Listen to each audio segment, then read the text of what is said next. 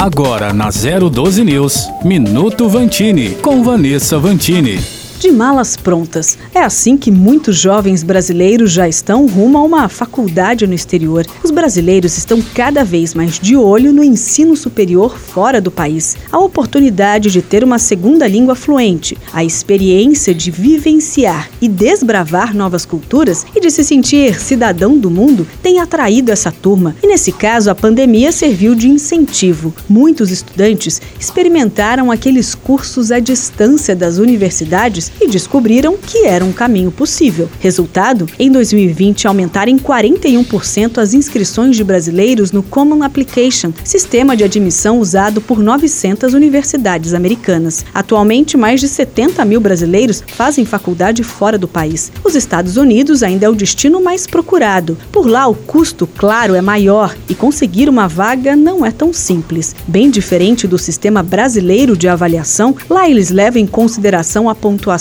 em algumas provas, o histórico escolar costuma exigir redação, experiência com voluntariado e até em campeonatos de robótica física, conta ponto até a prática de esporte. Em alguns cursos, ainda tem entrevista com os candidatos. E não adianta você querer se empenhar só no último ano do ensino médio. Saiba que eles avaliam o desempenho do aluno ao longo de toda a sua vida escolar.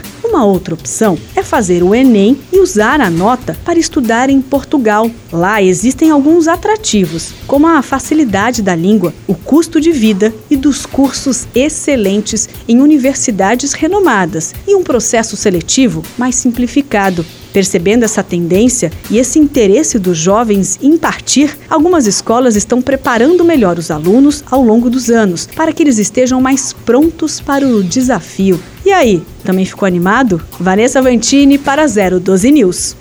Minuto Vantini, com Vanessa Vantini.